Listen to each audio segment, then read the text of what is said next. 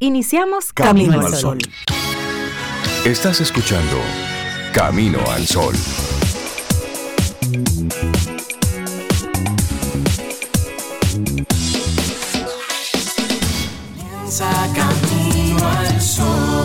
Muy buenos días y bienvenidos a Camino al Sol. ¡Wow! Esto va rápido, es miércoles ya. Estamos a 24, 24 de enero año 2023. Buenos días, Cintia Ortiz, Obeida Ramírez y a todos nuestros amigos y amigas Camino al Sol oyentes. Buen día. ¿Cómo están ustedes? Yo dije miércoles, pero es martes. Sí, yo le estoy acelerando pero como más. Quiera, sí, pero es que va rápido, yo te entiendo. Yo me es más, yo me aceleré cuando dijiste 24 de enero.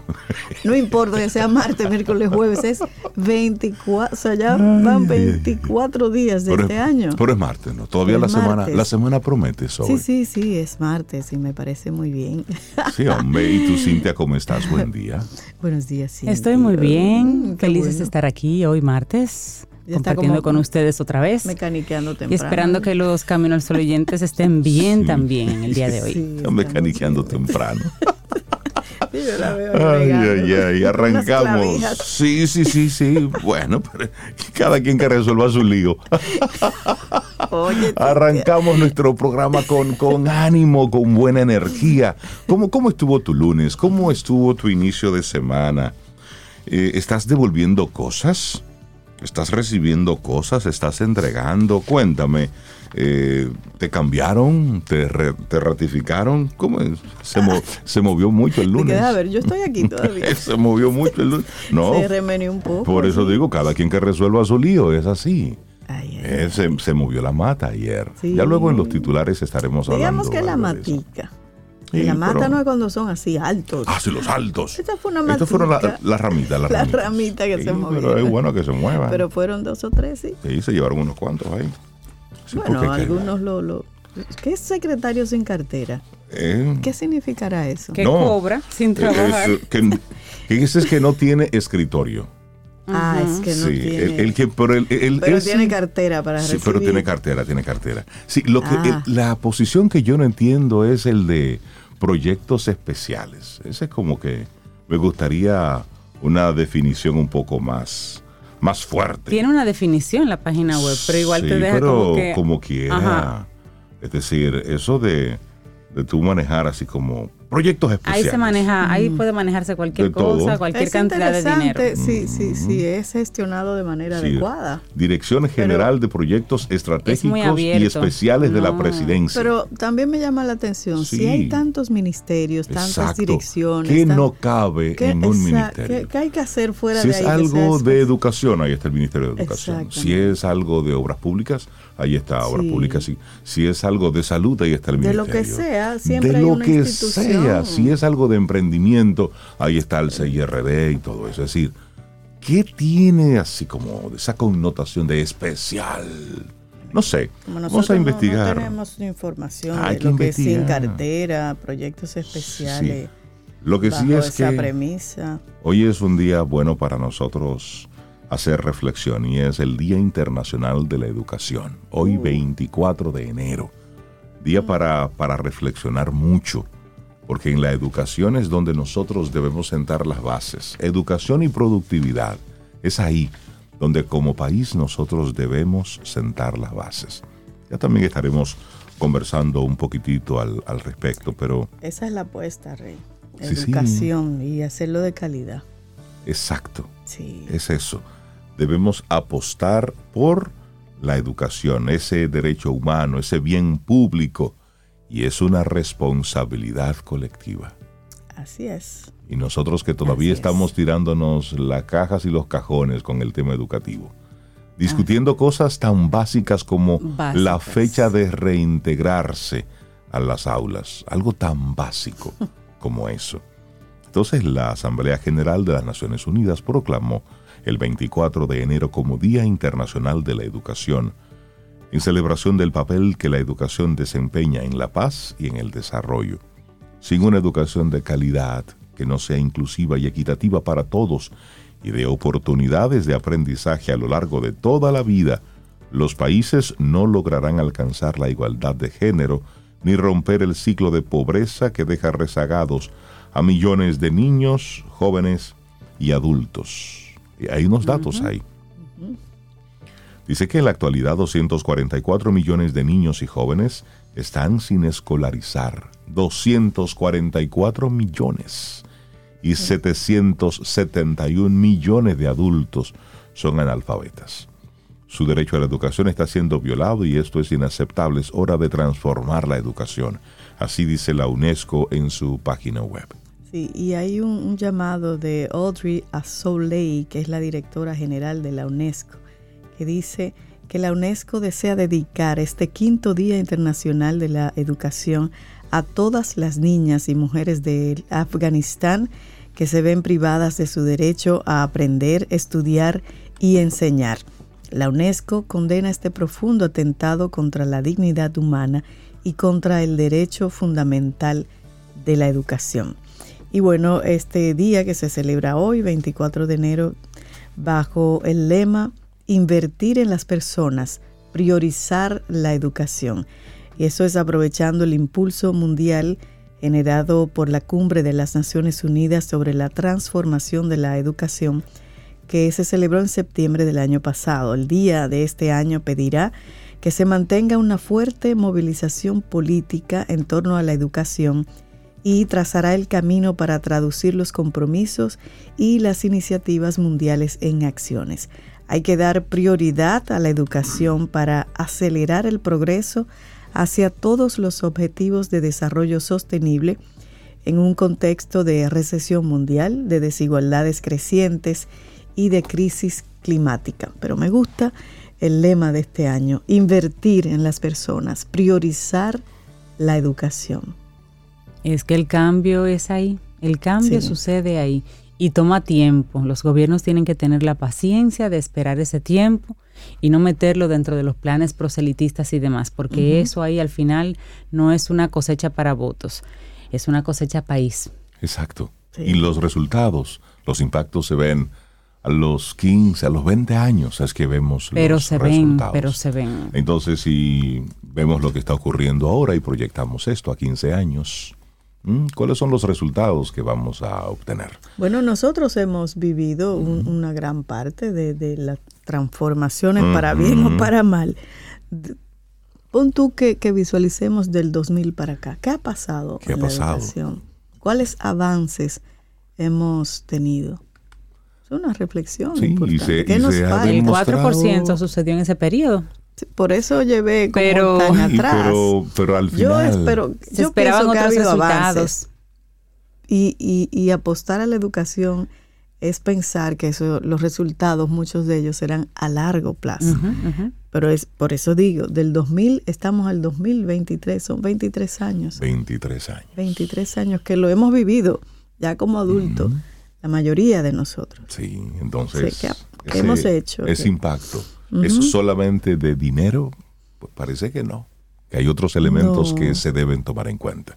Y hoy reflexionamos desde, desde una, una publicación que, que salió hace unos días que dice, está bien, no tenemos por qué hablar siempre, ni siempre tener algo de qué hablar. Anda, vive y vuelve cuando quieras a contarme cómo te ha ido. Eso está chévere.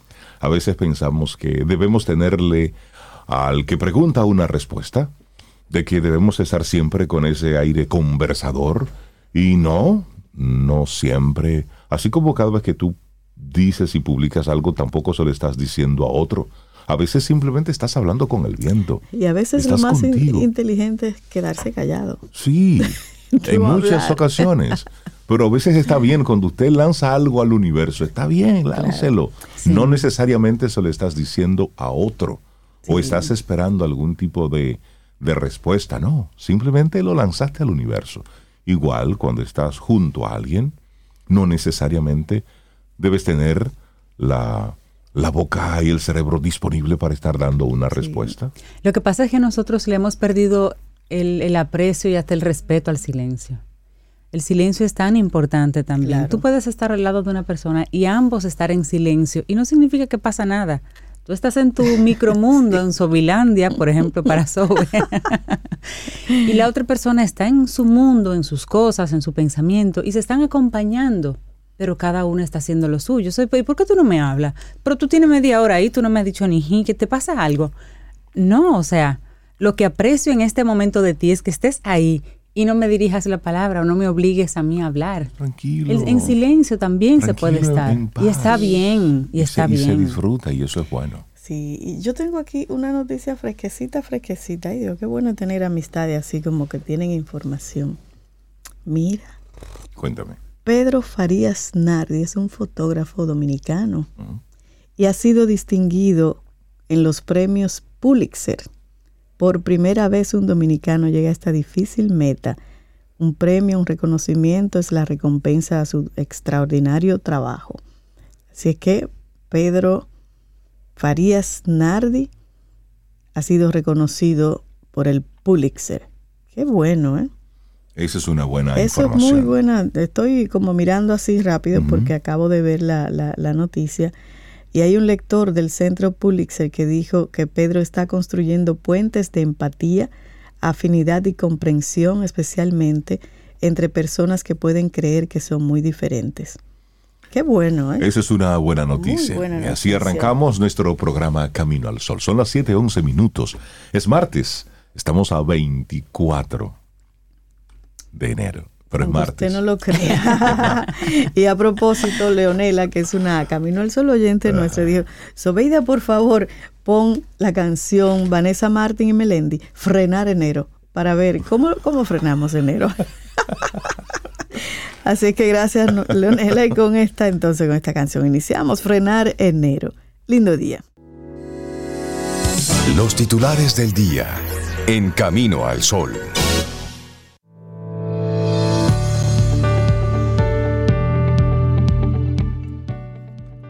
Nuestra primera frase del día también tiene que ver con el tema central del programa. Volvemos a repetirlo. Es una frase de azul a sol. Esa es la cuenta origen, digamos. Y dice, está bien, no tenemos por qué hablar siempre, ni siempre tener algo de qué hablar. Anda, vive y vuelve cuando quieras a contarme cómo te ha ido. Me encanta, esa es una frase que invita a la libertad. Me encanta a mí también esa frase. Aquí tenemos algunos de los titulares que recoge la prensa. El presidente de la República, Luis Abinader, emitió ayer el decreto 15-23, el cual contiene uno de los cambios más numerosos de su gestión dentro de los que se destacan el nombramiento de Roberto Ángel Salcedo como director de la Dirección General de Proyectos Estratégicos y Especiales de la Presidencia de la República, el PROPEEP en sustitución de José Leonel Cabrera, Nenei, un cambio que ya se había rumorado. Es la primera designación de este presentador de televisión en el gobierno, quien se había pasado del PLD al revolucionario moderno durante la campaña. Robertico, como se le conoce, se había visto cercano al jefe de Estado con visitas al palacio y a los pueblos. En septiembre pasado fue integrado a la dirección ejecutiva del PRM, en tanto que Nenei Cabrera, quien según el decreto renunció, en su condición de ministro sin cartera dará seguimiento al cumplimiento de los objetivos de las políticas públicas trazadas por el presidente Abinader.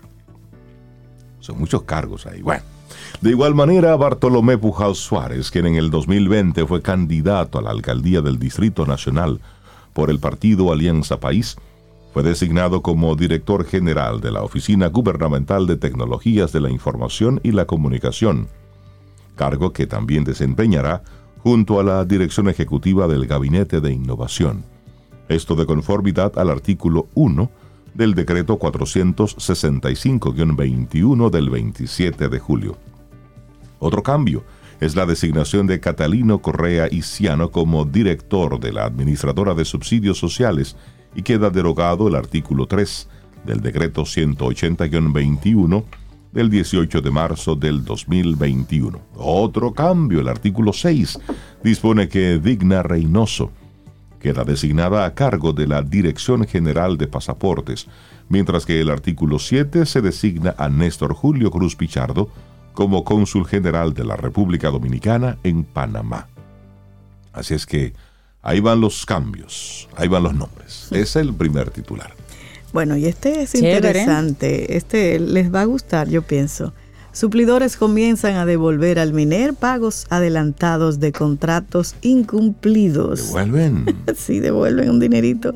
Un grupo de suplidores comenzó a devolver al Ministerio de Educación el dinero pagado como adelanto a la compra de bienes y servicios luego de que la institución depositara en la Procuraduría General de la República documentos contentivos de los contratos que no han sido cumplidos así como pruebas de la entrega de adelantos económicos significativos. En el paquete figuran empresas con contratos que datan hasta del 2012 a las que se le pagó el adelanto del 20% por la compra de diversos rubros como butacas, dispositivos electrónicos, mobiliarios de oficina, reparación de centros educativos, entre otros. Luego de que iniciamos en la Procuraduría especializada el proceso de recuperación de miles de millones de pesos entregados como adelanto a diversos suplidores, muchas empresas han venido de manera voluntaria con intención de devolver el pago que se le adelantó y esperamos que otros hagan lo mismo. Eso expresó una fuente del Ministerio de Educación. En diciembre el MINER inició el proceso de recuperación de más de 3 mil millones de pesos que han sido entregados en avance del 20% a decenas de contratistas desde el año 2012 y que no han cumplido con sus obligaciones contractuales. Desde el 2012. Desde el 2012 hay contratos, gente, empresa que recibió el 20%. El monto se determinó en un arqueo que la consultoría jurídica del MINER realizó un arqueo de todos los expedientes correspondientes a los procesos de licitaciones y comparaciones de precios desde el año 2012. Se realizaron las notificaciones correspondientes, la rescisión de contratos ante la Contraloría General de la República y se iniciaron las gestiones legales para proceder a recuperar ese dinero. Y como medida adicional, fue apoderada la Procuraduría General de la República en manos de la magistrada Jenny Berenice Reynoso, directora de persecución, para que en los casos en que los incumplimientos sean producto de actos de corrupción, se profundicen las investigaciones y se hagan los sometimientos judiciales del lugar. Ahí está, empezaron a devolver. Vamos a seguir con otro tema. Asociación de Fiscales quiere saber cuál será el destino de los evaluados se quejan de que no consultaron con ellos la herramienta antes de aprobarla. Para el coordinador de la Asociación de Fiscales Dominicanos, la Fiscaldom, Francisco Rodríguez, la preocupación que la procuradora Miriam Germán Brito expuso durante una entrevista con Diario Libre sobre que hay gente opuesta a ser evaluada, puede tratarse de un error de interpretación, dice él, ante las quejas de algunos que entienden que no se ha sido del todo transparente en el procedimiento. Alega que se aprobó un mecanismo de evaluación sin consulta previa, sin la debida publicidad y con aspectos que no serían aplicables a todos los fiscales y procuradores. Ningún miembro del Ministerio Público se ha opuesto a ser evaluado, dijo Rodríguez. Su planteamiento coincide con el de otro fiscal titular que pidió reservar su nombre, pero que insiste en que están contentos con la idea de ser evaluados en su desempeño, lo que cataloga como un hito en la carrera, pues nunca se había realizado. Sin embargo, refiere los puntos antes señalados de consulta, de publicidad, de aspectos de evaluación como los escollos que han provocado los cuestionamientos de sus pares en el sistema. El manual o instructivo para evaluar a los titulares de fiscalías, procuradurías regionales y especializadas fue aprobado durante la octava sesión ordinaria del Consejo Superior del Ministerio Público el 17 de agosto del año 2022. Y esto con la presencia de la Procuradora como presidente de dicho Consejo. El procedimiento fue una propuesta con la Dirección General de Carrera del Ministerio Público de fecha 12 de agosto del año 2022 y bajo coordinación de la Dirección General de Persecución, conforme se lee en el acta de dicha sesión colgada en la página web de la Procuraduría. Y de acuerdo con el documento, el manual está planteado para abordar la evaluación de los titulares de las Procuradurías regionales y especializadas y fiscalías al término de su primer periodo de cuatro años en la posición, y les habilitaría o les descalificaría para optar a un segundo periodo desempeñando una titularidad. De acuerdo al resultado, usted podría estar habilitado para un puesto más, un periodo más, o descalificado para un periodo más. Bueno, cambiemos ahora de tema. Y es, es lamentable porque ayer a esta misma hora estábamos hablando de un tiroteo que había ocurrido en el fin de semana en Estados Unidos. Bueno, pues ayer otra vez vuelve y ocurre. Un hombre armado mató al menos a siete personas en dos ataques en California ayer lunes, solo dos días después de que un tiroteo cobrara 11 vidas en un popular salón de baile en ese mismo estado de Estados Unidos. El ataque de ayer lunes, o más bien los ataques de ayer lunes, ocurrieron en dos lugares separados en la ciudad costera de Half Moon Bay, que está a unos 50 kilómetros al sur de San Francisco. Se produjeron mientras el estado lamenta las muertes en Monterrey Park, de mayoría asiática durante las celebraciones del Año Nuevo Lunar. El sospechoso de los tiroteos de ayer lunes fue identificado como Xiao Shunli, de 67 años. Fue filmado por cámaras de noticias entregándose a la oficina del alguacil del condado de San Mateo unas horas después. Las primeras cuatro víctimas fueron descubiertas en una granja de hongos cerca de las 14 horas local, mientras que las otras tres fueron encontradas más tarde en un negocio de camiones cercano. Los investigadores aún no han proporcionado un motivo para este ataque, pero esto es un hecho muy lamentable. Sí, así es. Bueno, y siguiendo en la parte internacional, un ministro declara por genocidio y siguen las protestas en Perú.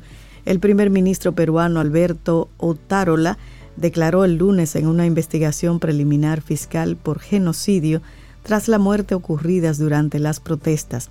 Las movilizaciones continúan más de un mes después que para exigir elecciones adelantadas y la renuncia tanto de la presidenta Dina Boluarte como de los miembros del Parlamento. La investigación, iniciada el 10 de enero y que suma otros delitos como homicidio calificado y lesiones graves, también incluye a la presidenta Boluarte. Las protestas han dejado al momento 56 muertos y más de 900 heridos, según la Defensoría Pública. Casi todos los fallecidos son civiles. La mayoría recibió proyectiles por arma de fuego y algunas de las víctimas fueron impactadas por disparos en la cabeza. Bueno, y rápidamente no es una noticia en la que vamos a, conversar mucho, pero el un tribunal dicta un año de prisión contra un hombre por construir una piscina dentro del mar en Samaná. ¿Cómo así? sí, Juan Mercedes debe pagar una multa de 10 salarios mínimos por el hecho. La Cámara Penal del Juzgado de la Primera Instancia de Samaná le impuso un año de prisión y una multa de 10 salarios mínimos a un hombre sometido ante la justicia por la construcción de una piscina en el mar. El citado tribunal dispuso la medida en contra de Juan Antonio Mercedes Giovanni, alias Giovanni, quien deberá cumplir esta, esta pena en la fortaleza de Samaná. Básicamente es por violación a varios artículos de la Ley General de Medio Ambiente y de Recursos Naturales, la 64-00, y artículos 1 y 2 de la Ley 305 sobre protección de la franja marina. Eso está muy bien. Y esa búsqueda hay que hacerla no solamente, sí, de verdad, hay personas que como tienen una propiedad frente al mar, la pueden represar, piensan que pueden hacer esa piscina. muchísimas cosas. Aquí hay villas, aquí hay villas que tienen arena de playa, de playa que no era de ahí, de playa de que la mueven de un lugar, de una playa pública, ahí a las piscinas de algunas villas. Es decir, eso tiene que controlarse un poquito. Sí, pero que porque eso es público. Sí, pero está ¿Cuántos salarios mínimos? ¿10 salarios mínimos? 10 salarios mínimos y un año de prisión. quizás como no se acostumbra, quizás una persecución ahí para crear un, precedente, para que la gente comience a entender que eso está mal. Pero sí. Sí, pero con los pequeños, pero también con los grandes. Con los grandes hoteleros, los que se han adueñado de las playas. Porque tú vas a la zona este y para tú ver las hermosas playas, playas azul turquesa. Tienes que pagar un hotel, ah, estar en un entonces, Entonces, esos accesos también las autoridades deben velar para que los accesos del público a esas playas también se respeten. Por eso es que yo tengo ese sabor Entonces, amargo y dulce de, lo que dicen en Fitur, de tantas tantas hoteles que vienen para acá y tantas, sí, es muy bueno que venga, se mueve la economía y demás, pero ¿Cómo vamos quedando los dominicanos como sin playas? Nos vamos quedando sin, Si usted no fue a Si eso no se negocia bien. Vaya ahora. Vaya ahora, antes de que den ese primer Picasso ya formal ahí. Bueno, estos son algunos de los titulares. Como que arrancamos caliente aquí en Camino al Sol. pero no, ustedes tranquilos y en paz, que nosotros estamos así como en, esa, en esa sintonía. Es más, le vamos a repetir nuestra intención para el día de hoy, que es más bien una, una frase, un post que, que puso de azul a sol. Está bien, no tenemos por qué hablar siempre, ni siempre tener algo de qué hablar. Anda, vive y vuelve cuando quieras a contarme cómo te ha ido. Así que estamos aquí en Camino al Sol. Entonces nosotros decimos lo que decimos y usted escucha lo que escucha. Y ahí vamos. Y nos vamos organizando. y es chévere. Y seguimos aquí. 7.30. Mira, y hay una persona que nos escucha que, que quiere felicitar y que felicitemos a su hijo Julio Alberto mi tocayo. Julio Alberto está de Alberto. ¿Y tú te llamas Julio Alberto? Reinaldo Alberto. Ah, no, pues tú sabes, uno descubre cada cosa. Albertico, como le dice una sobrina. Yo soy Reinaldo Alberto. Reinaldo Alberto. Julio Alberto. Pero mira, ese nombre es bonito. No, no, no, así como de la, de la realeza de la realeza de Ojo de Agua. Julio, Alberto está de cumpleaños en el día de hoy. ¿Sabes cuánto cumple? ¿Cuánto? 11 añitos. Ah, esa, es buena, Julio. Aprovechala. Aprovechala, sí, toda una vida por delante. Que tengas una linda vida, Julio. y además, Julio Alberto es fiel camino al sol oyente. Sí, bueno, pues le mandamos un abrazo. Un gran abrazo. Sí, sí, sí. Que tenga una vida bonita Vívela con intensidad. Sí, y con mucho respeto a todos. Sí, claro. Comenzando por ti mismo. Por supuesto. Así es. Y por lo pronto, hoy que celebre su cumpleaños. así es. Laboratorio Patria Rivas presenta En Camino al Sol, la reflexión del día.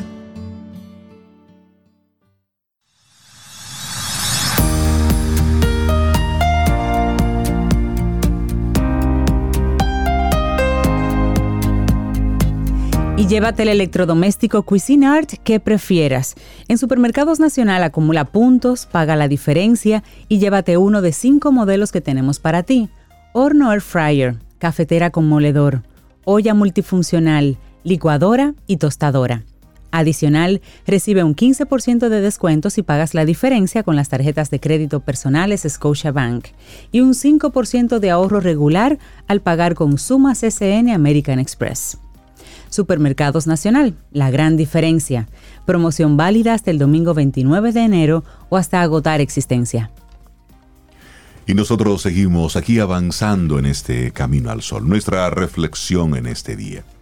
Si usted se siente ahora mismo en la incertidumbre, pues mire, preste mucha atención, porque si nosotros hoy somos la incertidumbre, beneficios de la incertidumbre. Tiene beneficios. Un camino liberador. Mm, sí, bueno, mira, una buena noticia, porque uno vive, como tú dices, en incertidumbre. Claro, es más, hoy, para que todos digamos, sin miedo a la muerte, ni a la incertidumbre. Oh, pero eso pareció como de Vikings. es que él volvió a ver Vikings. O sea, tiene que impregnarle ese, ese, feeling a todo. Tú sabes que yo tengo que hacer el coro. Por supuesto, no te queda de otra. A veces nos podemos llegar a sentir profundamente inseguros. Contamos con crisis que nos llevan a pensamientos, emociones y conductas recurrentes una y otra vez y vemos el futuro con tanto desconcierto que no sabemos qué hacer. Pero, ¿por qué no ver la incertidumbre como nuestra mejor aliada? Bueno, hoy vamos a explorar de qué se trata eso y cuáles pueden ser sus beneficios, o sea, la incertidumbre. Y comenzaremos hablando sobre la aceptación. Luego vamos a hablar un poquito de acciones eh, y abarcaremos también el paradigma de la improvisación como modo de respuesta. Así que vaya a la derecha, baje la velocidad, que tenemos un tema profundo en esta reflexión del día de hoy. Incertidumbre. ¿De qué se trata? Según la Real Academia de la Lengua Española, la incertidumbre es la falta de certidumbre. Da. Sí, pero Mario Vargas Llosa dice, la incertidumbre es una margarita cuyos pétalos no se terminan jamás de deshojar. Oh my God. Pues, bueno, y esto significa falta de certeza u obligación de cumplir algo. En psicología se habla ampliamente de la incertidumbre, sin embargo, suele asociarse a cómo afecta en la cotidianidad e incluso se hace énfasis en que está presente en algunos trastornos mentales como elemento nuclear. Magan Uceda y sus colegas, unos eh, eh, psicólogos, realizaron una publicación científica en la revista Clínica y Salud y en esa revista ellos mostraron en ese artículo cómo vivir con incertidumbre puede resultar bastante agobiante. Además, hacen hincapié en que la ayuda a través de tratamiento psicológico como el cognitivo-conductual puede resultar favorable para su manejo. Ciertamente la incertidumbre puede resultar desfavorable, pero aquí no nos vamos a referir a aquella que está presente todos los días. No analizaremos la incertidumbre como protagonista de nuestras vidas, no. Vamos a conceptualizarla como una de nuestras herramientas y posibles aliadas. Vamos a verla diferente. Claro que sí. ¿Cuáles son los beneficios de la incertidumbre? Lo primero que hay que saber sobre la incertidumbre es que podemos verla desde una perspectiva más amable. De este modo, podremos integrarla a nuestra vida sin tener que luchar en su contra. Veamos qué beneficios nos puede traer. Primero, aceptar. Se trata de comprender que no tenemos todo bajo control.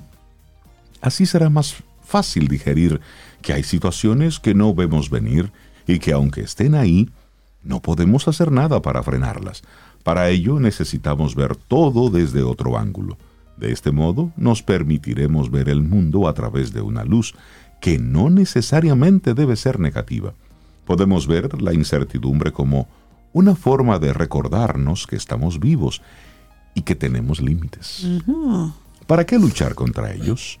Puede que no nos resulte un camino sencillo, pero podemos ir construyendo paso a paso un mundo más agradable sin torturarnos. Mm, qué bonito eso. Bueno, y otro beneficio de la incertidumbre es conectar.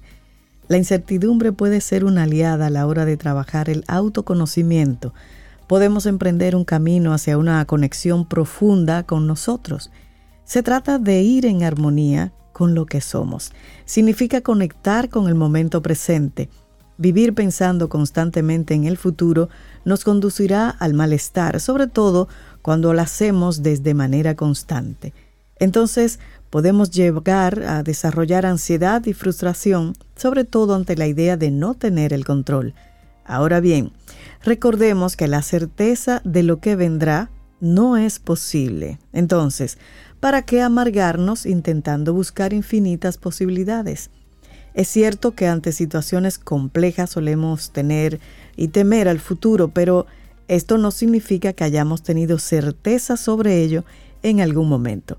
Podemos ver a la incertidumbre como una maravillosa oportunidad para descubrirnos. Claro, otro beneficio de la incertidumbre, enfocarse. Se trata de dirigir nuestra atención hacia aquello que nos resulte beneficioso y de ir en sintonía con la conexión de nuestro presente. Esto nos va a permitir aprovechar el valor de cada instante y de lo que tenemos. Para encaminarnos al enfoque podemos realizar actividades que nos hagan sentir mejor y que propicien que centremos nuestra atención. Para cada uno va a funcionar una actividad diferente, pero algunas ideas, por ejemplo, ejercicio físico, cuando te sientes así como ansioso, como ponte a hacer ejercicio, sal a correr, sal a montar bicicleta, pintar, claro. bailar, escribir. Bailar es, bailar es rico. Escribir también. Meditar, en todo caso. Estas actividades propician nuestro bienestar porque nos ayudan a liberar neurotransmisores que incrementan la sensación de placer. Y eso ya de por sí es una gran ayuda. No a todos nos funcionan igual, pero es importante sintonizar con nuestra esencia. Y hay otro elemento que me encanta esto, reiniciar. En algunos momentos nos centramos tanto en la situación estresante e incierta que desconectamos. ¿Por qué no dejar fluir? Hacerlo es realmente liberador. Podemos incluso desarrollar nuevos hábitos, explorarnos y construir nuevos panoramas. La incertidumbre puede llegar a ser tan beneficiosa que nos permita adaptarnos a nuevos entornos antes desconocidos, es decir, comenzar a desempeñar funciones distintas, acomodarnos ante nuevas circunstancias. Ahora bien, el paradigma de improvisación puede ser maravilloso para aprovechar la incertidumbre. Se trata de aprender de la improvisación, por ejemplo, explorando las emociones, pensamientos y conductas que emergen, encaminándonos a gestionarlas. Claro, y para lograrlo debemos escucharnos de manera profunda abrir la mente, no juzgar y colaborar con los demás. Se trata de ir afrontando lo que viene sin centrarnos en el pasado ni en el futuro. Esto no hará que desaparezca la incertidumbre, pero nos dará más confianza para seguir adelante sin ver la vida como un guion. Ya lo decía un filósofo que no recuerdo el nombre en este momento, tristemente, decía que cuando algo va a suceder, esa ansiedad, esa incertidumbre, una técnica para, para liberarte, para hacerlo, manejarlo mejor es colabora con el universo. colabora con lo que de todas maneras va a suceder. Colabora con lo inevitable. Claro, Era su consejo. Aceptación. Bueno, Vas al suelo, déjate caer. Sí, mira, por ejemplo, un buen ejemplo, mucha gente se cae bajito, pero por la forma en que trata de agarrarse, termina dando su golpe peor a sí misma. Bueno, en suma, la incertidumbre puede ser nuestra mejor aliada o nuestra peor enemiga. Si la tomamos con perspectiva, podemos ver lo provechosa que puede resultar nos ayuda a conectar, a enfocarnos y a reiniciar. Por lo tanto, se constituye como una fabulosa herramienta para la adaptación que nos ayuda a fluir y a tener confianza a través de nuestra exploración, aceptando, aceptando lo que no es posible tener bajo control. Y punto. Beneficios de la incertidumbre, un camino liberador. Un escrito de la psicóloga María Alejandra Castro y que compartimos aquí hoy en Camino al Sol. Laboratorio Patria Rivas presentó En Camino al Sol, la reflexión del día. Para iniciar tu día, Camino al Sol.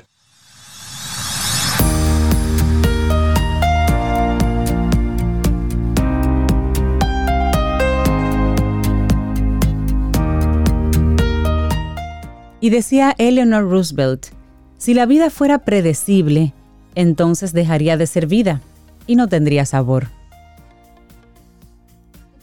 Nosotros seguimos aquí. de acuerdo, cero sabor. Seguimos avanzando en este camino al sol. Muchísimas gracias por conectar con nosotros y por sus mensajes. Te recordamos nuestro número de teléfono para que conectemos siempre. Claro que sí, es el 849-785-1110.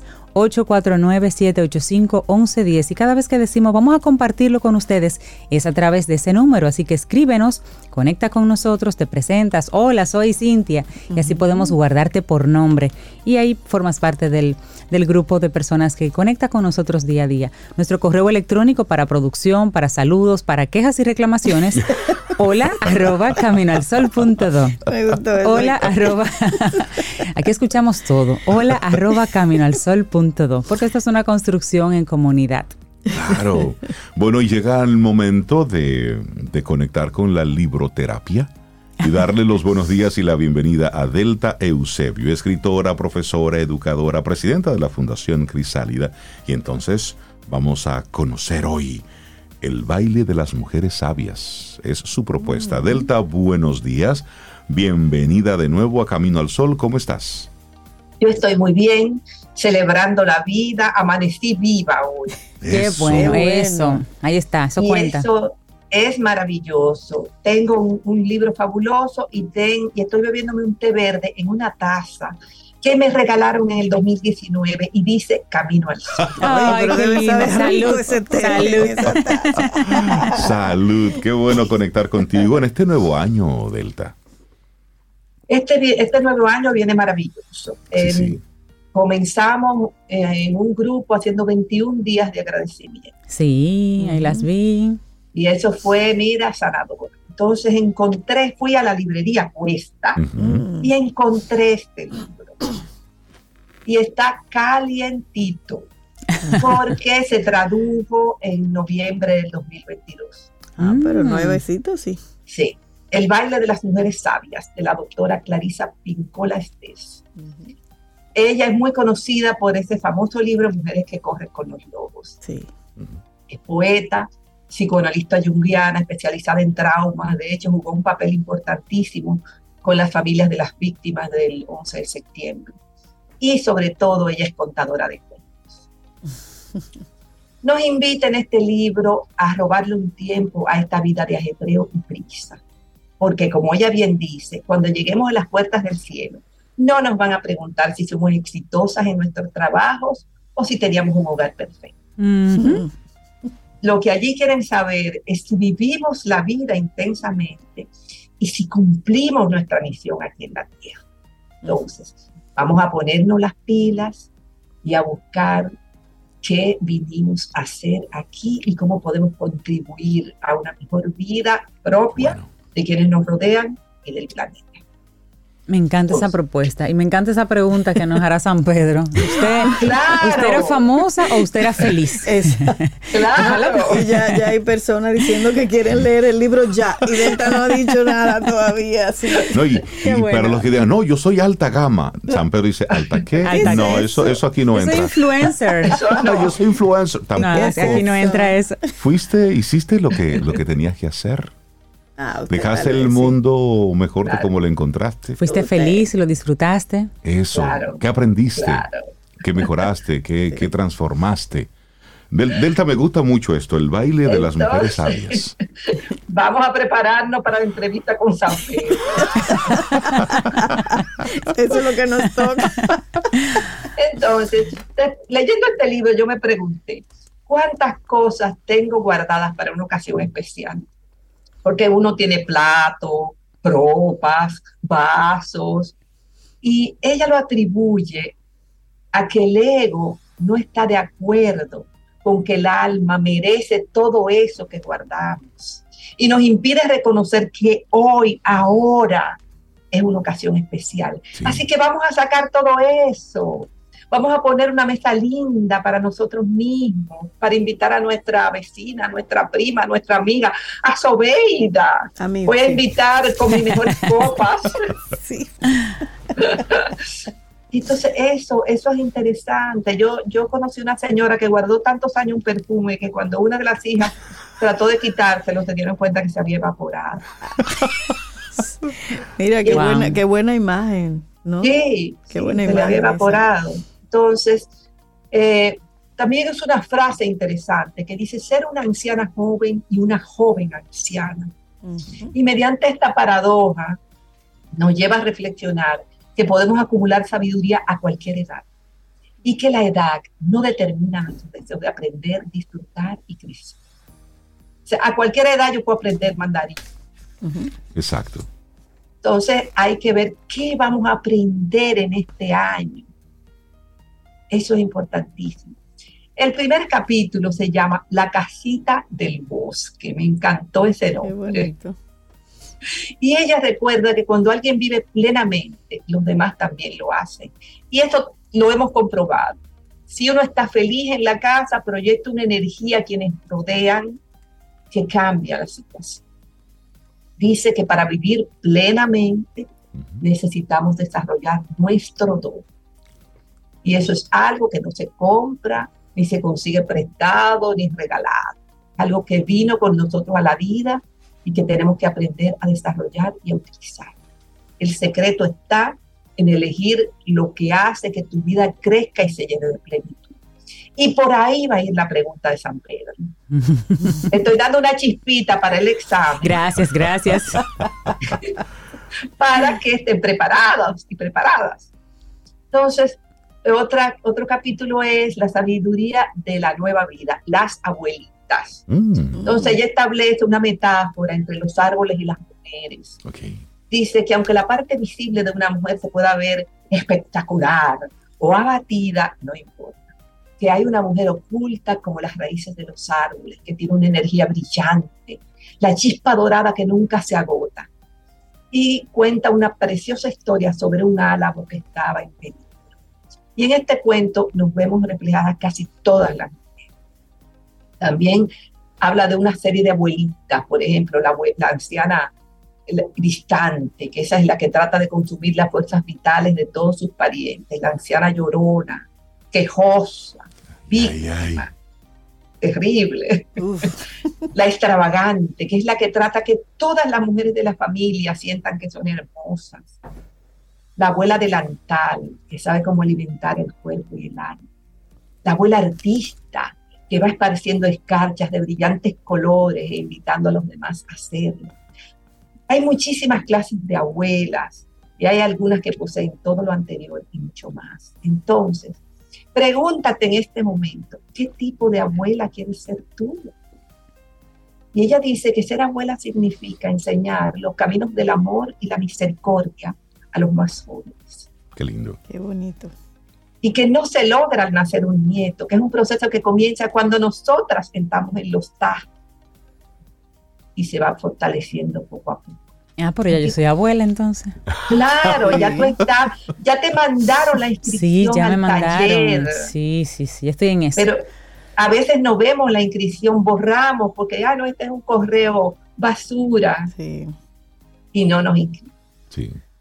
Entonces, tomamos conciencia después de esta lectura que no somos seres aislados, que todas nuestras sabias antepasadas, aunque no las conocimos, ni nunca las hemos, las hemos visto, algunas de ellas, se han convertido en faroles encendidos que van iluminando nuestro camino. Yo tengo una abuela que cada vez que yo estoy en una encrucijada, no, abuela no era tatarabuela, ella llega a mí y yo ni siquiera he visto una fotografía de ella. Pero cuando yo necesito acción, fuerza, yo la llamo y llega. Delta, Delta se llamaba. Entonces ella acude pronta, con mucha energía y me da fuerza. Ella cuenta en el libro la historia de cuatro ancianas de la familia de su padre que llegaron a su casa cuando ella era pequeña a los Estados Unidos, refugiadas desde Hungría tras la Segunda Guerra Mundial. Estas ancianas, con su fuerza y pasión, le cambiaron la vida. Que eran mujeres que a pesar de haber sido torturadas y vejadas, no fueron vencidas. Eran mujeres alegres y con el alma intacta entonces el libro termina con oraciones de gratitud para las, ancianas peligrosas y para sus hijas rebeldes y sabias. Termina diciendo que independientemente de los años que vivamos, podemos empezar a prepararnos ahora para dar ese paso hacia el poder y la sabiduría. Entonces comencemos ya, caminemos hacia el sol a buscar la luz, el poder, la fuerza, que todas y todos llevamos dentro. Preciosa esta reflexión, esta invitación que nos haces, Delta, en el día de hoy con este libro, El baile de las mujeres sabias. Y aunque dice de las mujeres sabias, pues yo tomo muchas cosas de todo lo que tú dijiste. Claro. Porque a eso fue que vinimos. Es que aplica nos aplica para, el ser humano todo esto. Sí, claro. Y es, y es buscar ahí. ¿Qué estoy construyendo para mi futuro? ¿Qué estoy y para haciendo? lo que vienen detrás de mí o conmigo. Es eso. Es, es, trascender la vida. Y miren, un, tip, lo estuve buscando en Amazon. En Amazon todavía no está disponible. Sí, y a vender en marzo y a correr para Cuesta. Corran a librería Cuesta. De hecho, yo compré primero el mío y fue, fui tres o cuatro días después a comprar uno para regalar. Y la, el joven dependiente me dijo, no, no, no lo tenemos. Mm. Y yo le dije, lo compré hace tres días. Búsquelo. Vamos a ver al estante donde están los libros. Efectivamente fuimos y ahí está. Ah, yo compré uno y se lo regalé a mi hermana Tania. Entonces, aprovechen porque eh, es un libro maravilloso, de verdad. Vamos a recordar la, ya, ya lo vimos. Perdón. A recordar la autora. Clarisa Píncola Estés. Píncola Estés, Píncola con K. Y el libro se llama El baile de las mujeres sabias. Buenísimo. bueno, pues Delta, muchísimas gracias por esta invitación que nos haces en el día de hoy. Trascender la vida, ver un poquitito más allá de las necesidades y de las carencias que, entre comillas, tenemos. Vamos a empujar esto un poquitito más allá. Procurarnos sabiduría, me encanta eso. Y vivir, y vivir, no que se nos evapore el perfume. Eso. vivir. Póngase hoy su mejor ropa, porque recuerda que hoy estamos en la incertidumbre. Usted hoy salió hacia su trabajo. Esa es la propuesta con la que tú sales. ¿Llegarás? No sabemos. ¿Regresarás a tu casa? No sabemos. No sabemos. ¿Y, cómo? Tampoco. Entonces vivimos en la incertidumbre. Entonces en, ese, en esa vida de la incertidumbre, bueno, ir hacia ser más sabio cada día con las cosas que hacemos. maravilloso. un abrazo, muchísimas gracias. Ahora quiero el libro para mí también. Hermoso regalo, gracias Delta, un abrazo. Gracias. Un abrazo. Bye.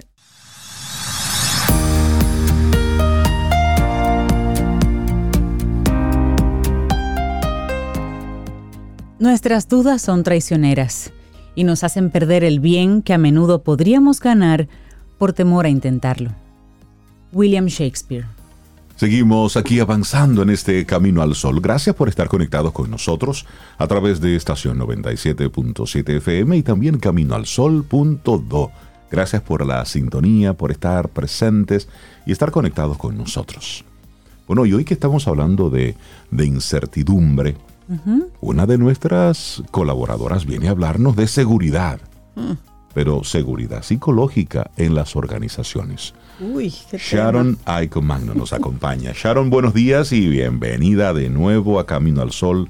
¿Cómo estás? Muy buenos días, Rey, Cintia, Sobe, Camino al Sol oyentes y feliz año. Feliz año. Este es el programa del año, así que también celebrando que estamos aquí con un nuevo año y con un mundo de oportunidades por delante. Un gran abrazo, Sharon. Qué bueno verte y feliz año para ti.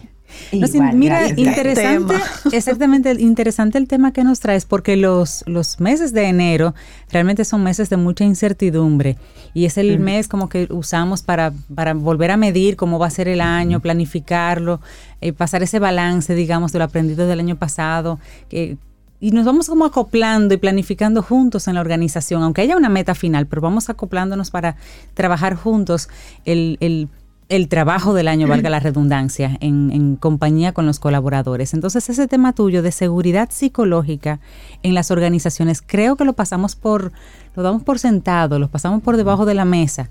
La seguridad psicológica, ellos lo que necesitan es seguridad en el trabajo, que, sepan que no se van a cancelar ahora en enero.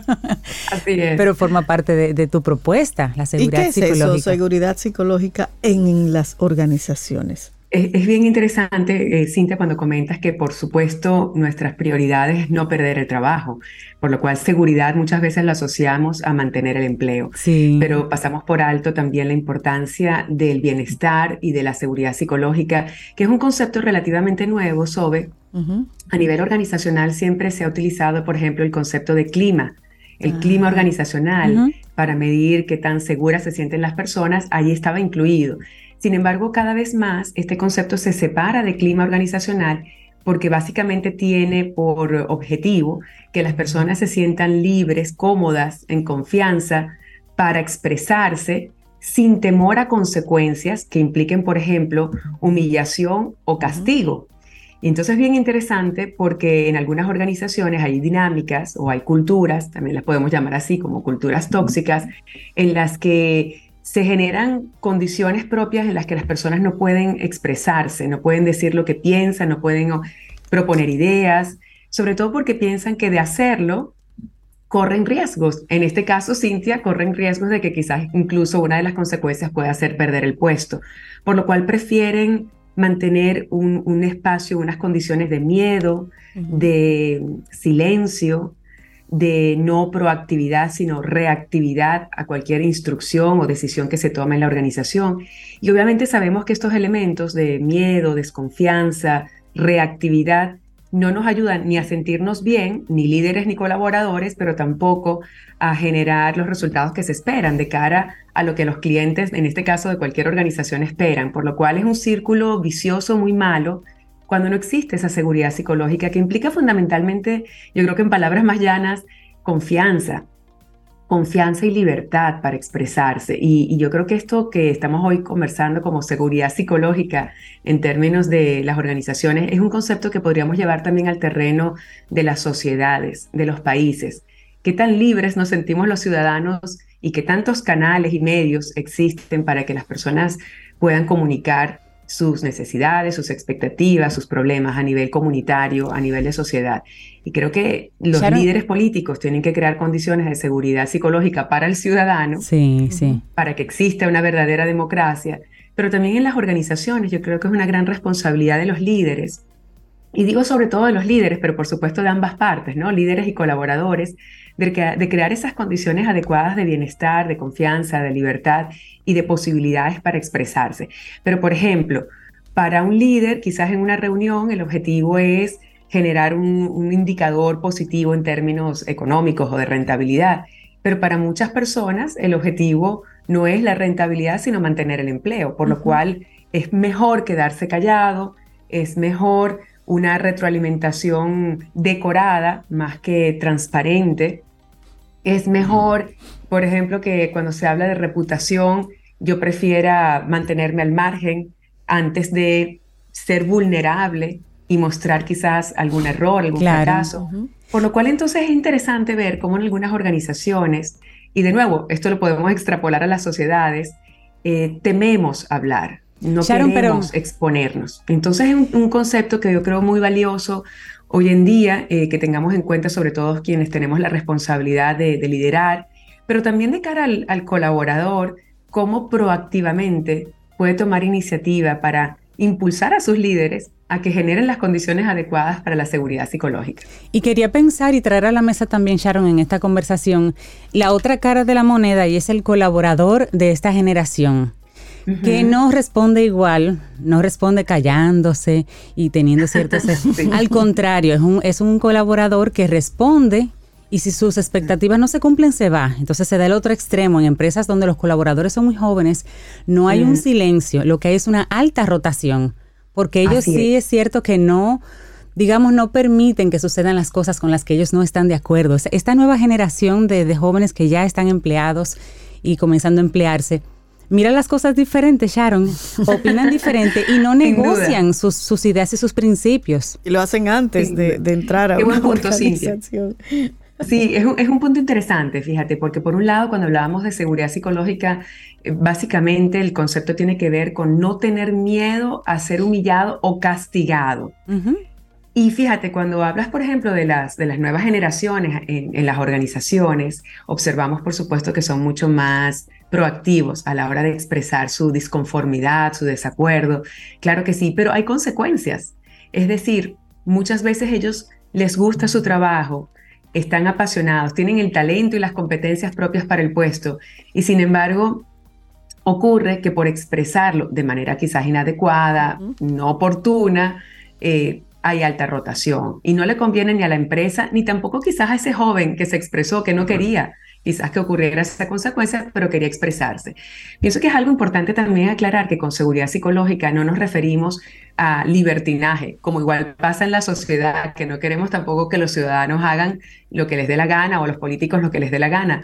Seguridad psicológica implica tener espacios y condiciones, canales para expresarnos, para poder comunicar, sobre todo de cara a la innovación, la creatividad, el pensamiento paralelo, la oportunidad de cambiar procesos para que sean cada vez mejores, pero no significa que no somos responsables de lo que decimos, de las consecuencias de lo que decimos, y que también hay unas expectativas propias para las posiciones. Por ejemplo, si yo me incorporo a una organización y asumo ciertos compromisos, eh, a la hora tanto verbal como escrita a través de un contrato, son compromisos que tengo que cumplir. Y muchas veces ocurre también con algunas generaciones más jóvenes que pasamos por alto las condiciones iniciales de esa contratación. A ver, ¿cuáles son los compromisos? Mi compromiso es que tengo que cumplir un horario.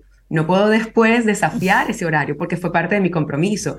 Entonces, creo que es importante, sobre todo de cara a las nuevas generaciones y conectándolo con seguridad psicológica, que tengamos mucha conciencia también de cuáles son los compromisos que asumimos, tanto los líderes de la organización como las generaciones jóvenes que se incorporan, y que en esos primeros pasos por la organización, cuando negociamos los acuerdos de a qué me, a qué me voy a comprometer, ahí seamos eh, ambas partes muy conscientes y muy transparentes para que después a la hora de desarrollar esta relación laboral, las cosas se manejen de manera positiva.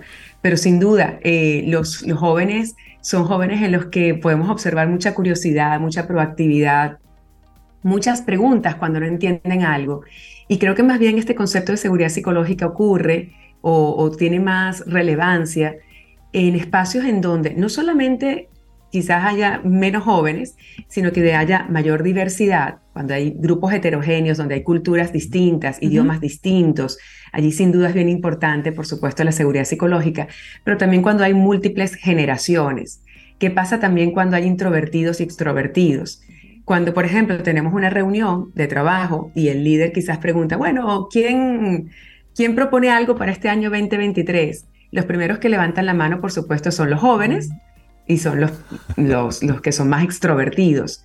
Pero ¿qué pasa con alguna persona que tiene quizás 20 años, mucha experiencia, pero es introvertida? O cuya cultura o manera de ser es de primero observar antes de opinar. Sí. Entonces se van quedando de lado oportunidades muy valiosas para crear, para innovar.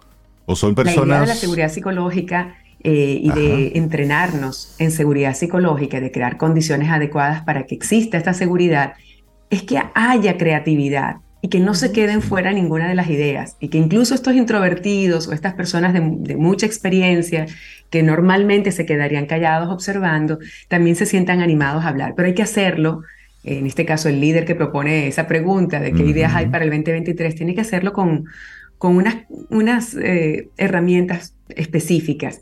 Y quizás aquí convendría, y me gustaría compartir con los Camino al Sol oyentes, sobre todo quienes lideran, pero también papás y mamás, también líderes políticos, líderes comunitarios, algunas competencias claves que nos pueden servir para propiciar ese espacio de seguridad. Y son ocho tips muy rápidos, muy rápidos que podemos compartir. Yo creo que, en Camino al Sol los tiene muy presentes y sobre todo hoy que tocábamos el tema de la incertidumbre, me parece que está súper, súper alineado. Un, un, primer tip es la humildad y la vulnerabilidad. Se puso de moda hace unos años con un TED Talk de Brené Brown el tema de la vulnerabilidad. Y ella tiene unos libros fabulosos que quienes quieran explorar recomiendo ampliamente.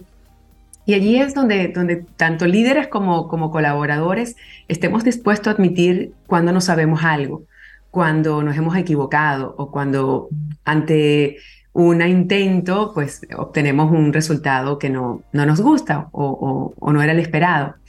Un segundo tip tiene que ver con el, el más que explicar lo que salió mal, eh, por ejemplo, tenemos una reunión y vemos, bueno, ¿cuáles fueron los resultados del mes de diciembre 2022? Más que buscar explicaciones, el hacer predicciones de cómo lo podemos hacer diferente el próximo mes. Entonces, esto en, en, planificación estratégica, por ejemplo, diferenciamos entre indicadores históricos e indicadores predictivos. Los indicadores históricos te muestran lo que pasó y muchas veces allí se hurga la herida oye, ¿por qué no salió bien esta acción el año pasado? Pero más que hacer eso, la idea es que por supuesto podamos hacer predicciones sobre, wow, ¿qué podríamos hacer diferente la próxima vez para que los resultados sean también diferentes? Otro tip importante que algunos líderes no saben utilizar y yo creo que es bien importante también tener presente es que hay que pedir ayuda. Ninguno de nosotros es perfecto, ninguno tiene todas las respuestas, así que pues tener momentos en los que decimos, oye, no sé cómo hacer esto y, necesito tu ayuda, Cintia, y tú eres mucho mejor que yo en esto, por favor ayúdame. Eso nutre a ambas partes, ¿no? Y hace sentir a los dos en, una relación de confianza. Claro. Así que importante pedir ayuda. El, tercer, el cuarto punto me encanta y es el, desafiar a las personas a, a, que vean cosas que quizás yo no veo, ¿no? Y una pregunta maravillosa es, por ejemplo, yo estoy haciendo un curso de seguridad psicológica, pero hay cosas que quizás no estoy viendo, eh, que no entiendo, que por mi experiencia y por mi naturaleza no me son naturales. Para ti, pues bajo tu perspectiva, ¿cómo ves tú el tema de, seguridad psicológica? Entonces preguntar por, por esos puntos ciegos o por lo que no vemos es también una forma de ser humildes y, al mismo tiempo de crear una relación de confianza. Por supuesto, bienvenidos siempre a los chistes y el buen humor. Creo que el entusiasmo, la energía, la alegría siempre relaja, ¿no? Aquellas barreras o esos miedos que podamos tener en algún momento. Así que creo que siempre iniciar el día con algún alguna anécdota, con storytelling, con un chiste, con algo gracioso, siempre ayuda a que las personas pues se relajen un poquito. Eh, me encanta este punto, el próximo tip es valiosísimo y es que por ejemplo, si estamos aquí en este espacio que es en vivo, de Camino al Sol, y Cintia me hace una pregunta, eh, y yo soy una persona reflexiva, introvertida, y que quizás no me he preparado suficientemente bien para este tema, lo que va a ocurrir es que se genera miedo, se genera inseguridad psicológica, porque, uy, ¿cómo voy a responder? Pero si, por ejemplo, tú conoces tu interlocutor, el tema es muy complejo, muy controversial, y tú de antemano, por ejemplo, eh, no en este caso de Camino al Sol, pero en el caso de las organizaciones creo que es muy valioso, le envías las posibles preguntas a estos colaboradores introvertidos con anticipación, ellos tienen tiempo de pensar, reflexionar, anotar y venir preparados. Y en consecuencia van a hacer respuestas mucho más completas y profundas que si los agarras desprevenidos y la pobre está acá. claro, claro. ¿Qué van a pensar de mí? me van a juzgar. Llamarlo a la, reunión con una, una, agenda. Esta va a ser la agenda de la reunión. y la persona sabe. Mira, y en esta, y en este, en esta conversación es bueno no dejar de mencionar aquello de la gran renuncia que se está dando en este tiempo. Es, decir, una forma de revertir un poco esa gran renuncia que hemos estado viviendo y de la que se está hablando, sí, es precisamente mostrando un poco de seguridad. Es decir, porque esa, esa renuncia se da cuando ya tú piensas que todo está perdido, que ya no tengo nada que buscar aquí, donde ya llegué a mi tope. Y la seguridad psicológica en el área laboral pues pudiera ir devolviendo poco a poco ese reenamoramiento, ese reconectar que, que estamos viendo, porque es una conversación que el año pasado con varias personas, hablando en diferentes momentos sobre su parte profesional, pues había como una especie de, de sentimiento un poco generalizado, por lo menos en una generación, sobre el tema profesional. Sí, sí, así es, Rey. Esos dos temas, de hecho, se parecen y se conectan, pero no son lo mismo. La gran renuncia y por otro lado, la renuncia silenciosa. La gran renuncia que, por supuesto, vimos eh, como efecto post pandemia, eh, en donde temas de salud mental, gestión emocional y seguridad psicológica empezaron a ser prioridad para muchas personas. En consecuencia, tomaron la decisión masiva de renunciar y fue un fenómeno que vimos en Estados Unidos, pero también en muchos otros países. Pero por otro lado, lo que comentaba Cintia, la renuncia silenciosa ocurre sobre todo con jóvenes, con nuevas generaciones que estando en su trabajo y no renunciando, mentalmente y emocionalmente ya no están allí. Y entonces eso justamente, Rey, lo que comentas es, es, es bien interesante que lo tengamos en cuenta, porque muchas organizaciones podemos quizás tener índices de rotación bajos, pero sin embargo hay una renuncia silenciosa con gente que no está comprometida, con gente, con gente que da el mínimo, con gente que si tiene la oportunidad de irse, se va. Y solamente de manera temporal permanece en el trabajo. Por eso creo que es bien importante todos estos elementos. Es un, proceso. El tema de seguridad psicológica no es una acción concreta que ocurre hoy y ya, sino que es un proceso y sobre todo invita a los líderes y también a los colaboradores por su parte a ser muy proactivos en crear estas condiciones. Los puntos 7 y 8, los dos últimos tips que quiero, que quiero compartir, es, a mí me parece súper importante también este séptimo y tiene que ver con la escucha con cómo escuchamos en los ambientes de trabajo. Y sobre todo en el caso de los líderes, los líderes tienen ya ideas sobre la planificación estratégica, sobre las metas de venta, sobre qué significa experiencia de servicio.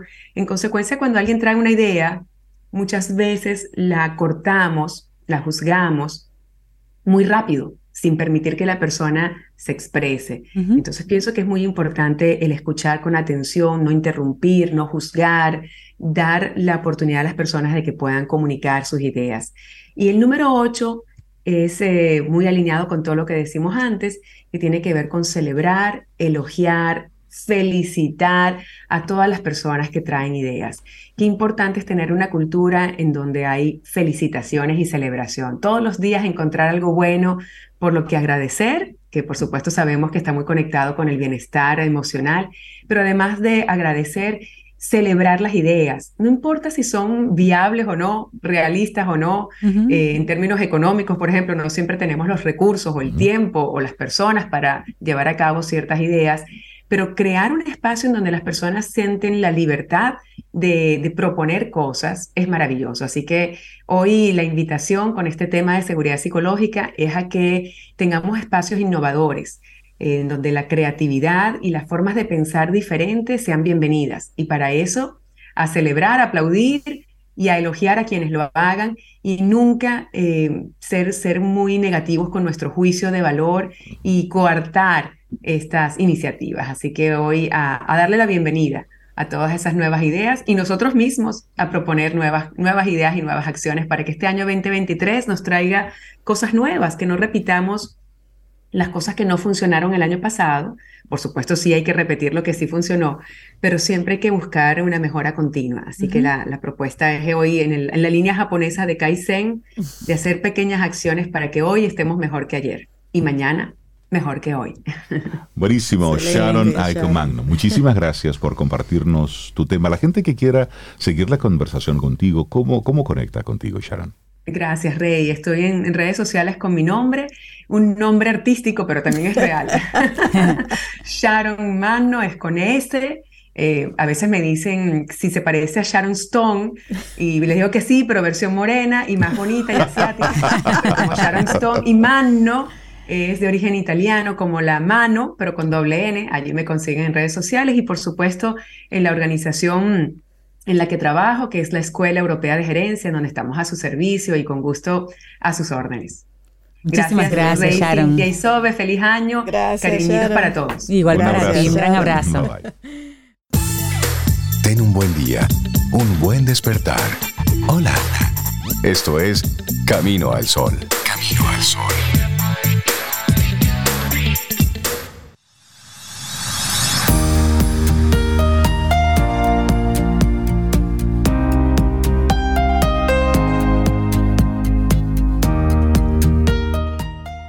Así es para todos. La vida nos envía un puente que no queremos cruzar, pero cuando por fin abrimos los ojos en el otro lado, vemos que no había nada que temer. Tomado del libro Un puente a través del océano, de Susan Meissner.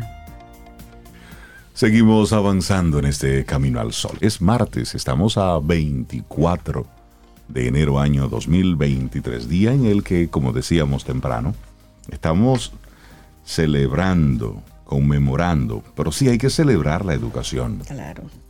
La educación hay que celebrarla. Y es un día para precisamente nosotros llamar un poquitito la, la atención sobre esto.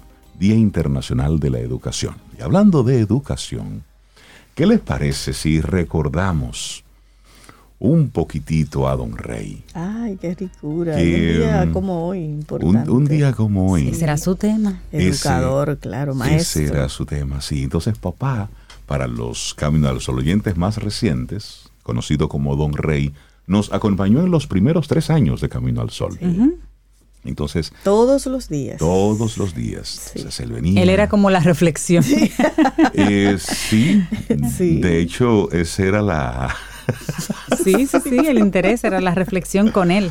Así es. Entonces, esta es una de las de esas reflexiones que él hacía. Esta se llama Educar en Valores, a propósito de este Día Internacional de la Educación, para que recordemos a papá, pero también para que conectemos un poco con esto de la, de la educación en valores. Si ustedes escuchan algo así como que corresponde hace como 10 años, pues sí, esta es una grabación de hace como 8 o 9 años. Unos 8 o 9 años. Vamos a escuchar, vamos a recordar con, con, esto precisamente a Don Rey. Buenos días, Reinaldo. Dios te bendice. Don Rey, buenos días. Buenos días, Cintia. ¿Cómo está? Muy bien, gracias a Dios. Qué bueno. ¿Cómo le va? Muy bien, Sobeida. ¿Se mojó hoy? No, no, no, no. Pero me gustó despertarme con la lluvia. Con la lluvia. A mí me gusta la lluvia, don. Así es, así es. Me gusta. Y entonces me dije, bueno, eh, hombre al agua. a levantarse. hombre al agua, realmente. Sí, don Tomás, buenos días. Y buenos días a todos los oyentes que nos siguen con esa fidelidad y esa entereza de cada día. Eh, Hoy quiero hablar un poquitito sobre un tema que para mí es vital. No para mí, para todos debe ser vital. Y es el tener claro eh, algunos puntos relativos a la educación en valores. Miren, digo, no miren, escuchen. escuchen. es falso creer que una vez que se adquieren los valores, estos no se cambian. ¿Por qué? Porque durante nuestra vida vamos adquiriendo, vamos modificando y vamos eliminando valores, algunos de los cuales están muy arraigados en nosotros, pues desde niños nos los inculcaron. Sin embargo, es una decisión personal el mantenerlos o no vigentes. Esto es importante. Los padres nos empeñamos en ir formando a nuestros hijos en unos valores. También en la escuela. Pero el niño va creciendo y según va creciendo también va cambiando. Y muchas de las cosas que son inculcadas a nivel de la familia y de la escuela en los primeros años de la vida del niño o la niña, pues esos valores se van cambiando. Los va sustituyendo por otros valores. y va formando lo que eh, Scheller llama la, la escala de valores. Cada persona tiene su propia escala de valores, a lo que le da importancia, a lo que es para él eh, esencial para su vida. Pero lo que debemos tener en cuenta es esto. O sea, nuestro, nuestro papel como educadores, como padres, es inculcar en los niños esos valores. Que mañana ellos los transformen, lo cambien, lo modifiquen, ya, ya no es nuestro papel, nuestra responsabilidad. Eso es importante tenerlo bien claro. Por eso es que la sociedad tiene un papel tan importante en la conservación de los valores. ¿Por qué? Porque el niño, el adolescente, el adulto, ve que en su sociedad se mantienen unos valores, pues él los mantendría. A costa de la fuerza de una sociedad que le dice, la conducta ha de ir por aquí. Por eso es que los gobiernos, no importa el partido, pero los gobiernos deben velar porque esos valores de orden social, de orden patrióticos, de orden moral, ético, mejor, dicho, moral, pues se sostengan en la sociedad como pilares de la misma. Porque hay una gran verdad y es que los valores sirven como esquemas o apoyos para, para guiar nuestra conducta. Por lo tanto, la vida de una persona sería un desastre si no tuviera valores. Y cuando se ignoran esos valores, la conducta es reprobada o castigada por los demás. Es decir, que nosotros estamos ante una ante una responsabilidad seria con nuestros niños, niñas, con los adolescentes y los jóvenes. Y no nos damos cuenta los adultos. No nos damos cuenta que en esos niños, en esos adolescentes de hoy, estamos poniendo la base de lo que va a ser la sociedad mañana. Pero como, usted dice, así como nosotros enseñamos en casa esos valores, fuera el Estado tiene que preservarlos, tiene que difundirlos, de manera que no trabajemos solos. Claro. Porque luego llevamos al terreno ya de la vida profesional o de la vida social a un adulto bien formado que la sociedad se encarga de transformar y dañar. Entonces es un craso error de los gobiernos el dejar que sea solo la familia o la escuela que se encargue de formar a las personas en valores. Claro, porque cuando salgan de, de, esos dos lugares, hogar y escuela, ¿qué van a encontrar? Que va a ser la mayor parte de su vida va a ser fuera de esas dos instituciones. Y es por eso tan importante el comportamiento de los adultos, sobre todo de los adultos que tienen responsabilidades eh, gubernamentales, de cómo en las instituciones que dirigen o que están bajo su dependencia o su gestión, el de preservar valores que de una forma u otra, cuando estos fallan, la sociedad se resquebraja. Claro. Entonces es importante saber que hay un desastre en una sociedad cuando la sociedad misma no preserva los valores y, el encargado es el Estado y con, y con el Estado el gobierno de turno. Se hablan muchas cosas, se habla de deshonestidad, se habla de corrupción, se habla de infidelidades, se habla de lo que sea de que se hable en cuanto a antivalor. Muy bien, ¿quién pone el freno? ¿Y quién, a, ¿A quién le va a tocar? no es crear libertades para que la persona de manera irresponsable sigan haciendo lo que quieran. No, no es eso. es que debe mantenerse una, unas normativas para preservar, para que las conductas de las personas sean conductas aceptadas y no conductas reprobadas y al mismo tiempo castigadas. Yo, no sé cuántos miles de, de presos que hay en este país. Ah, pero es que a todo el mundo le dicen los derechos que le asisten, pero no le dicen los deberes que, le, tienen que cumplir. Ese es un número ah, incierto. qué bueno que lo dijeron ustedes. O sea, a las personas le hablamos de derecho, de derecho, y yo tengo derecho, y yo tengo derecho, y yo tengo derecho, y yo tengo derecho. Pero hay una parte que es Nadie le dice voltea la hoja, que ahí están los deberes también. Voltea la hoja, que, que, tú tienes unos deberes. Exacto. Entonces es a la sociedad que le corresponde, al mismo tiempo que exalta los derechos, derechos fundamentales o derechos como lo quieren llamar, el que también tiene unos deberes fundamentales de que no todo es derecho. Entonces, cuando solo es derecho, entonces lo que es libertad, lo que es responsabilidad, adquiere otro nombre. Y le llamamos a la libertad libertinaje y a la responsabilidad irresponsabilidad cuando la persona solo entiende que tiene derechos. Entonces a la misma sociedad que le corresponde, así como yo destaco tu derecho, también tengo que enfatizar tus deberes.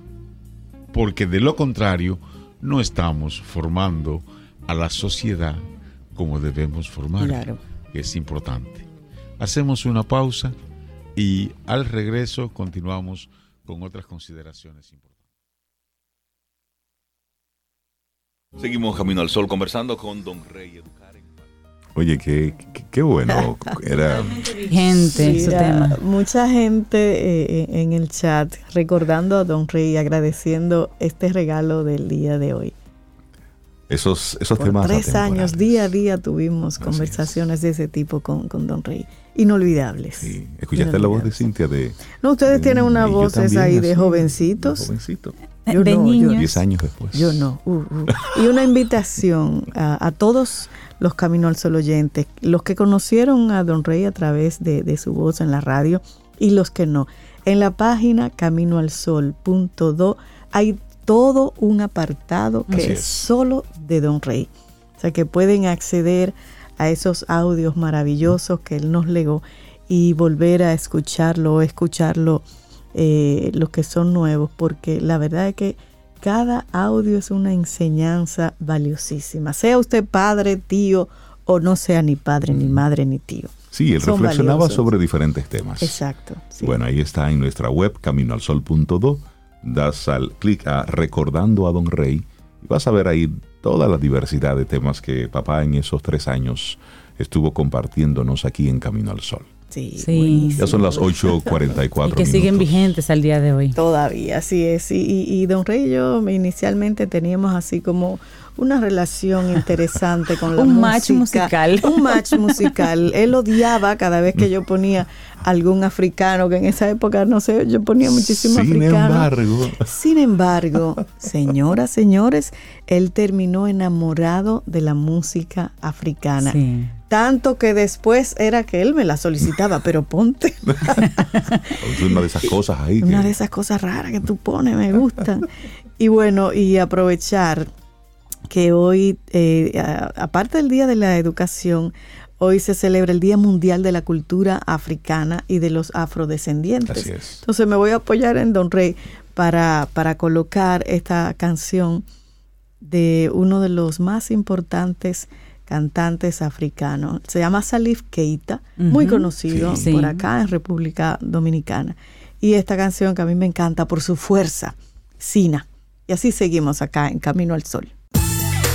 Ten un buen día, un buen despertar. Hola. Esto es Camino al Sol. Camino al Sol.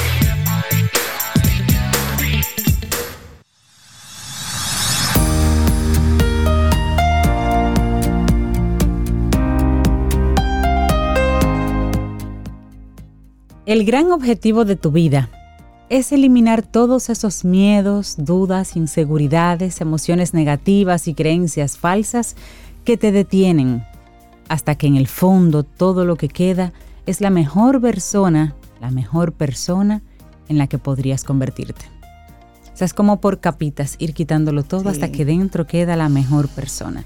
Esa es una frase hermosísima de Brian Tracy. Y esa, y esa mejor persona se va construyendo cuando se, cuando se da a otro.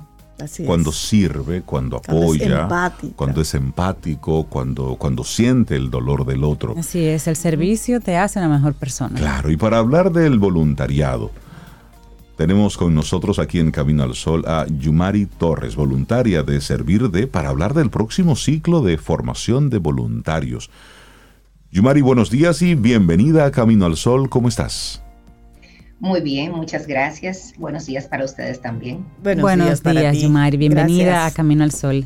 Hemos eh, conversado en otras ocasiones ya con ustedes cómo servir de sobre este ciclo de formación de voluntarios. En esta versión 2023, cuéntanos un poquito para los que no conocen a servir de de qué se trata y todo eso, para que entonces hablemos del ciclo que se abre este año. Por supuesto. Servir de es una institución de servicio de voluntariado ignaciano en la República Dominicana. Tenemos 18 años ya eh, de fundados y nuestra labor, nuestra misión es formar voluntarios para que con sus mejores aptitudes, habilidades, puedan abrazar esa mística y servir a los demás, servir ya sea hacia los envejecientes, en provecho de la infancia, en hospitales. Nosotros nos encargamos de, apoyarles y de acompañarles en esa formación que requieren para poder dar un mejor servicio. ¿Por qué? Porque es importante formarse, Yumari. Porque una persona que dice yo quiero dar de mi tiempo y apoyar a otros, ¿por qué debería pasar por un proceso de formación? Claro, porque con una persona que quiera realizar ese trabajo voluntario debe formarse porque le permite definir esa mística desde la cual va a servir y también a ayudar. También le ayuda a profundizar esos conocimientos de la realidad social en la cual quiere o le interesa servir. También le ayuda a la persona a desarrollar actitudes y estrategias adecuadas para trabajar con los grupos de trabajo de su interés. Y también le, ayuda a cultivar y a mantener una motivación hacia el servicio. Entonces, esa es la labor que nosotros hacemos con, estos ciclos de formación.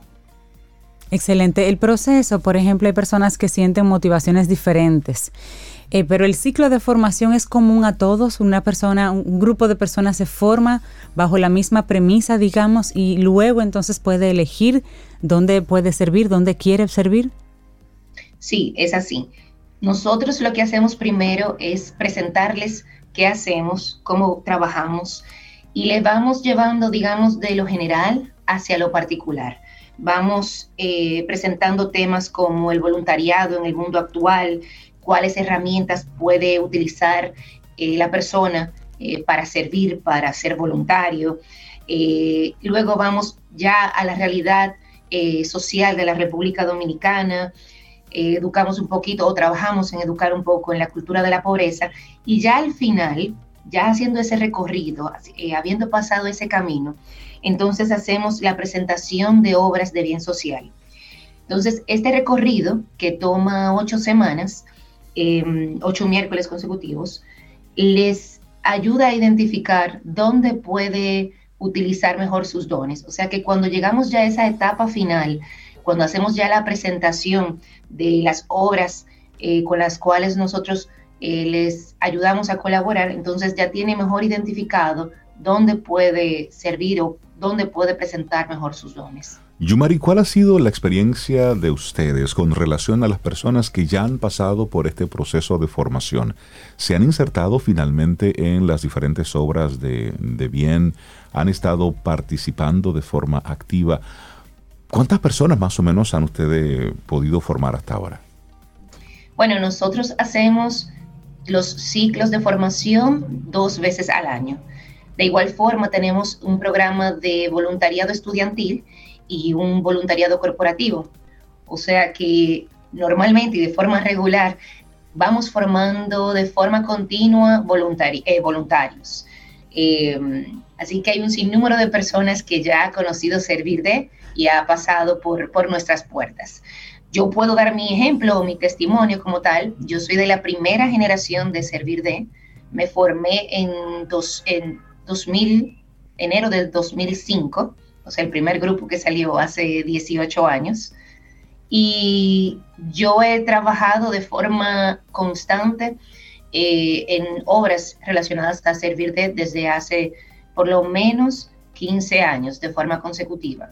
Pongo mi ejemplo, mi testimonio, y así como yo, lo, ha hecho, lo han hecho muchas otras personas que forman parte o que se han formado en servir de. Como le ayudamos a insertarse, digamos, en, en obras que van de acuerdo a su mística, a su, digamos... A su interés, a su particularidad, sí a su particularidad, entonces se asegura de esta forma que las personas se mantengan eh, de alguna forma u otra. Porque ser voluntario no quiere decir que vamos a dejar todo de lado claro. y ya nos vamos a dedicar 100% a solo ser voluntarios. Claro. Sino que el voluntario eh, lo que tiene que hacer o lo que debe presentar es constancia, ya sea con una hora, ya sea con dos días a la semana, ya sea con un mes. Integrar el servicio a su vida y a su cotidianidad. Mira, y una, una duda que, que, me surge, una curiosidad. Tú hablaste de un voluntariado de estudiantes y otro de colaboradores de empresa, ¿no? Personas que trabajan.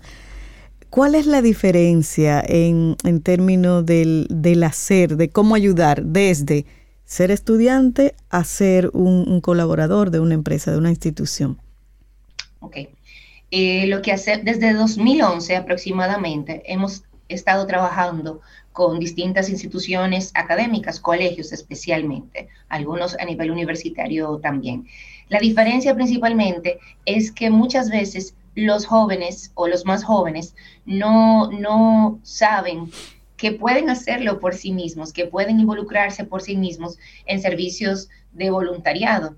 Entonces, ese acompañamiento, esa guía que, y esa, eh, vamos a decir, esa toma de conciencia que se le da a los jóvenes es muy distinta a los adultos. También es muy distinto trabajar con jóvenes y, trabajar con, adultos que ya tienen otras obligaciones laborales, familiares y demás. Entonces, en realidad el enfoque varía del cielo a la tierra, para serle sincero. Yo Pero de igual forma lo que se busca es ese mismo interés y, esa motivación en ambos grupos. Y aclarando, ¿para el interior también tienen el servicio, la formación y, proyectos en el interior del país? Excelente. Sí, por supuesto, por supuesto. Trabajamos con, con más de 20 instituciones, eh, tanto en la ciudad como en, las provincias. Una persona que te esté escuchando, una persona que te esté escuchando y que se sienta motivada, diga, por fin voy a encontrar como, como algo para yo servir, para yo apoyar. ¿Cómo se comunican con ustedes? ¿Cómo se registran? para comenzar esa relación? Por supuesto. Pueden encontrarnos en las redes sociales, en Instagram, eh, en Facebook, en YouTube con Servir de eh, o arroba Servir de y también pueden eh, contactarnos al teléfono 809-535-2977. Yumari Torres, voluntaria de Servir de, gracias por invitarnos a este próximo siglo de formación de voluntarios. Que tengas una muy buena semana.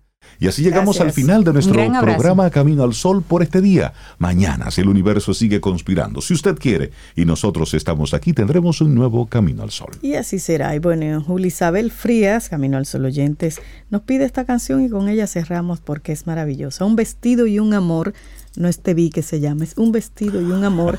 Es de. Para mí es Tevi. Sí, para la mayoría, pero para que también tengan la otra, si le están buscando, no le va a aparecer como Tevi, sino un vestido y un amor. Catano Veloso. Lindo día. Hasta mañana. Y esperamos que hayas disfrutado del contenido del día de hoy. Recuerda nuestras vías para mantenernos en contacto. Hola arroba caminoalsol.do. Visita nuestra web y amplía más de nuestro contenido. Caminoalsol.do. Hasta, una, próxima, edición. Y pásala bien.